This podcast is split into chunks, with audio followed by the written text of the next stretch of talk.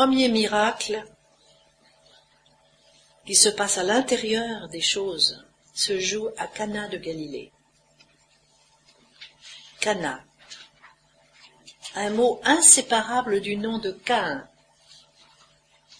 Et nous avons à vivre ou Cain ou Cana, mes amis. Et je vais m'expliquer. Je vais d'ailleurs vous écrire le nom, parce que je crois que ça vous aidera à comprendre. Le nom de Cain s'écrit comme ceci. Le nom de Cana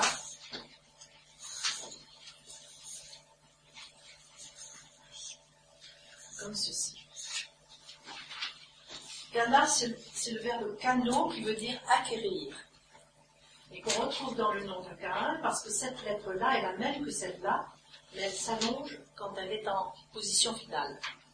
Et sans ça, c'est aussi le verbe cano, à tel point que lorsque euh, Ève, Rava met au monde son fils Cain, elle dit J'ai acquis un homme, et Yodevave, un homme Dieu.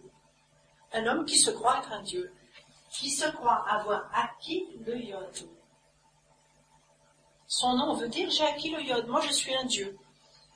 Est-ce que vous me comprenez? Et c'est pour ça qu'Abel n'est rien. Il rien, on va le tuer parce qu'il est gênant. Et c'est le commencement de tous ces meurtres dont je vous parlais.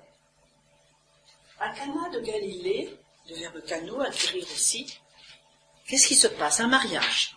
Alors, vous voyez, nous sommes là dans l'ouverture de la matrice de feu qui commence par un mariage. Parce que je vous l'ai dit, la matrice de feu, c'est le commencement de nos mariages intérieurs.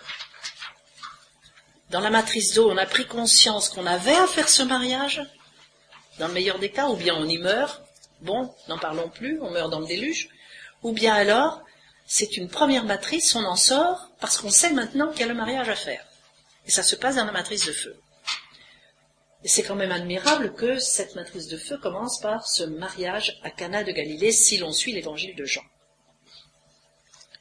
À Cana de Galilée, tout à coup, au milieu de la réjouissance, ils n'ont plus de vin. Il n'y a plus de joie. Pourquoi? Parce que le mariage s'est fait, s'est contracté autour de valeurs du monde.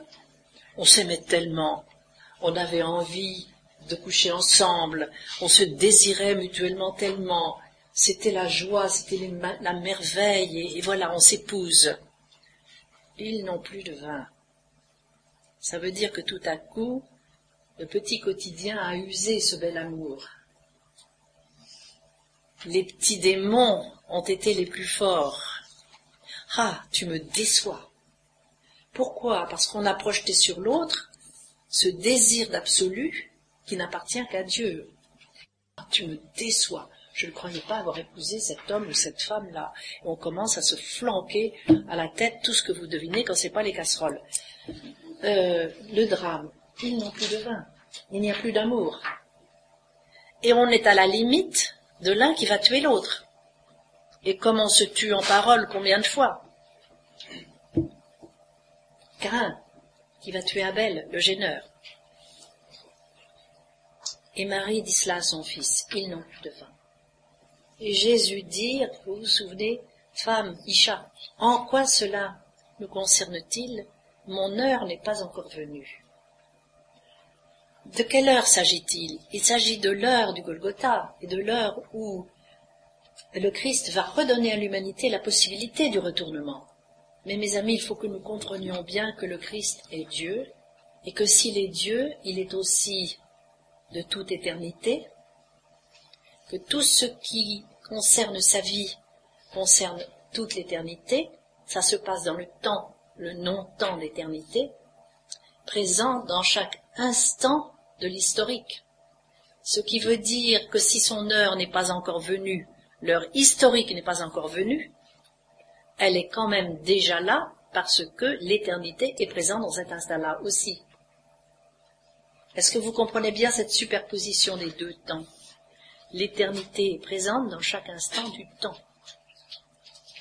Si un Moïse a pu euh, retourner en Égypte, sortir tout son peuple d'Égypte, assumer la Pâque, c'est parce que le Christ est mort et ressuscité. Et pourtant, ça se passe 2000, non, 1350 ans avant. Si Abraham a pu monter sur la montagne pour sacrifier son fils et faire tout ce chemin intérieur, c'est parce que le Christ est ressuscité. Si Bouddha a pu avoir son illumination, c'est parce que le Christ est ressuscité.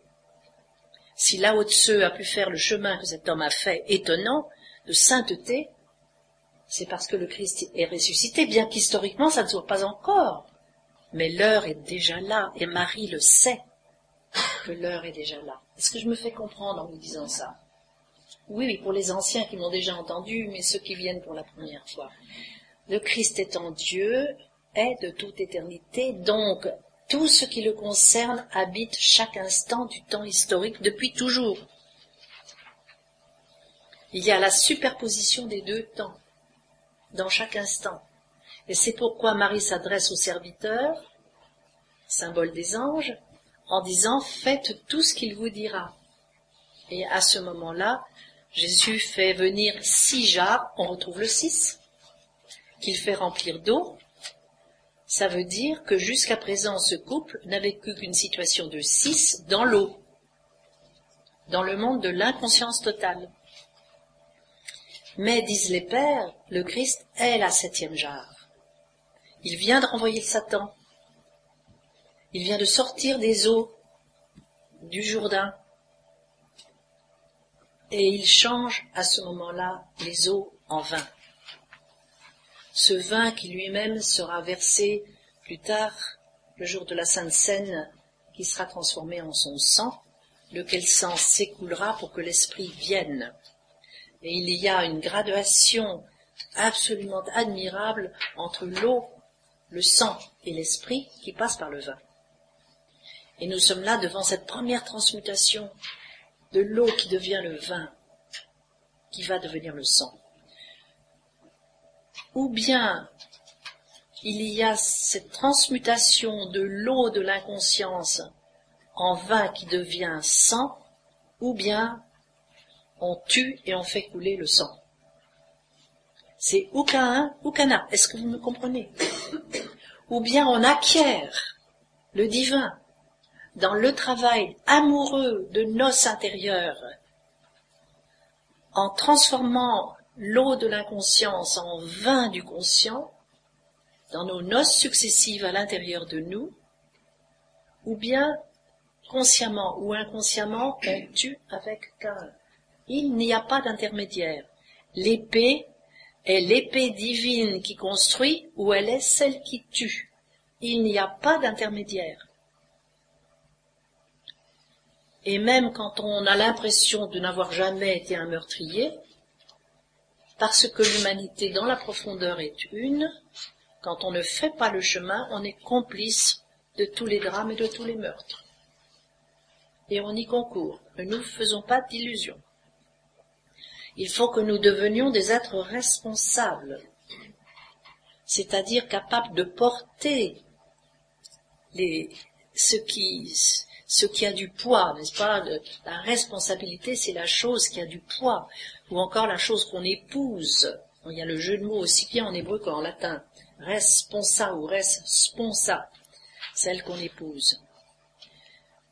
Vous voyez, voilà le premier miracle de Jésus, croyez bien que s'il a changé l'eau en vin, c'est parce que dans la matrice de feu qu'il commence et à l'intérieur de lui-même, cette eau de l'humanité, parce qu'il saisit là, je dirais, la situation tragique de l'humanité totale, il change en vin les eaux de l'humanité.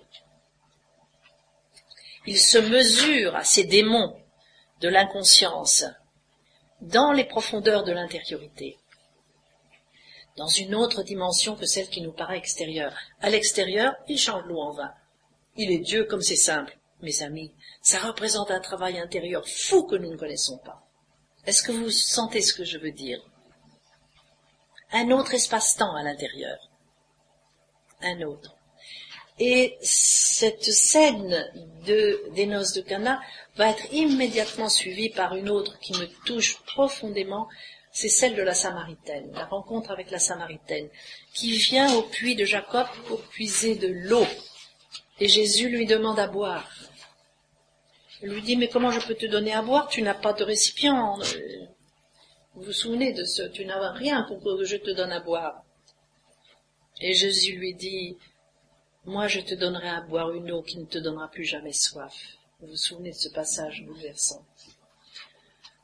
Qu'est-ce que ça signifie là encore? Quand Jésus demande à boire, il demande, il a soif de notre amour. C'est de cela dont il a soif aussi sur la croix plus tard, quand il demande à boire, j'ai soif. Ce n'est pas la soif extérieure qu'il a, il a soif d'amour. Et c'est pourquoi il dit à la Samaritaine, est-ce que tu vas être enfin capable de donner ton véritable amour?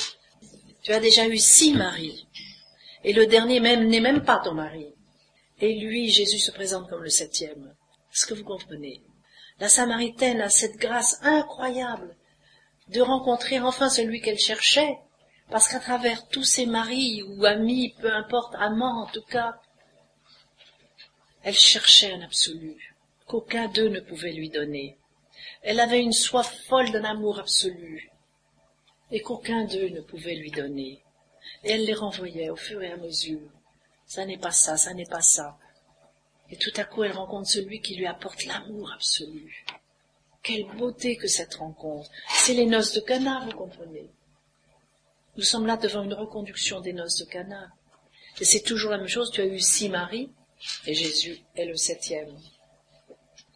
Si on ne comprend pas ces choses, euh, on ne comprend pas grand-chose dans les évangiles. Hein. Vous voyez, c'est d'une beauté incroyable cela. Après quoi, je ne vais pas entrer dans tous ces détails, vous les connaissez aussi bien que moi et vous pouvez les lire dans les évangiles.